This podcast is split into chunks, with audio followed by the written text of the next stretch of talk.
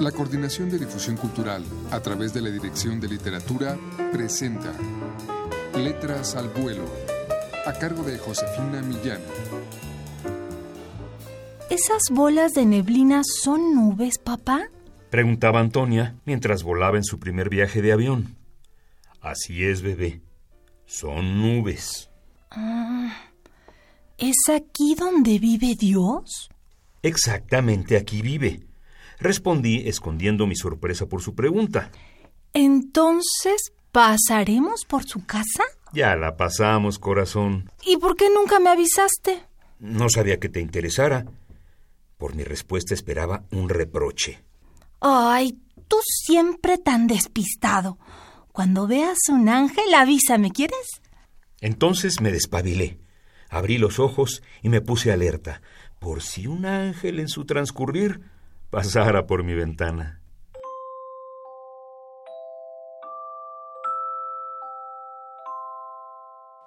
Amigos, muy buenas tardes.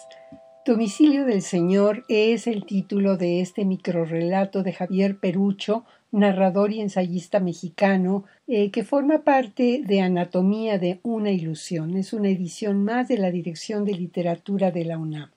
Vamos a ofrecerles a continuación Vida de la Mosca.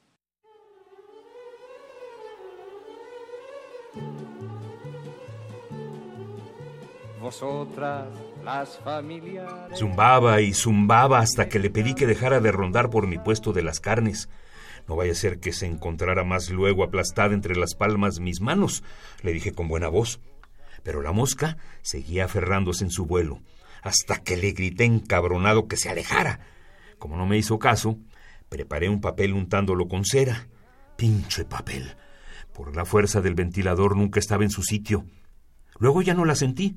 Seguramente andaba revoloteando por los puestos de frutas o la pollería. Al fin me dio reposo. Canija mosca. Más tarde volvió. Le dije entre dientes, hasta aquí llegaste con tu vuelo zumbón. Fui por un matamoscas a la tlapalería y al volver a mi puesto lo reposé sobre el mostrador en medio de los retazos, el suadero y la cabeza del chancho, descoyuntada temprano por la mañana. Regresó como a las cinco cuando yo me preparaba para recoger y cerrar la tocinería. La oí planeando sobre el mostrador. Más tarde orbitaba a mi espalda, la muy cabrona midiéndome. Para entonces ya sabía que esa sería la última visita de la pinche mosca. Tener cerca el matamoscas me daba la seguridad que obsequia el cuchillo bien esmerilado. En sigilo lo tomé y esperé a que circunnavegara de nuevo frente a mí. Cuando lo hizo, de un tajo fulminante la azoté contra las carnes. Levanté glorioso el matamoscas para limpiarlo, pero no vi nada de ese mísero cuerpo alado entre el tejido plástico. Enseguida planeó nuevamente sobre el caballete cuando destazaba las últimas costillas. Déjame en paz, le grité, pero mi súplica fue en vano. Ahora vive entre los tasajos, arracheras y costillas que tengo apiñados en el refrigerador.